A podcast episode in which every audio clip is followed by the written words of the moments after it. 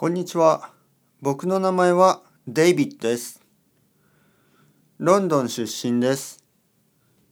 えーだけど今はボストンに住んでいます。大学生です。えー好きなことはアメリカンフットボールです。子供の時からアメリカンフットボールのファンでした。あと音楽が好きです。好きな音楽はポップパンクです。日本語の勉強は1年ぐらいしています。毎日日本語を聞きます。日本語コンテッペイは本当に効果的なポッドキャストだと思います。よろしくお願いします。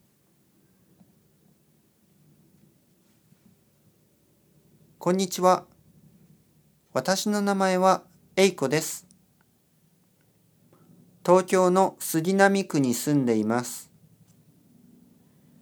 仕事は会社員です。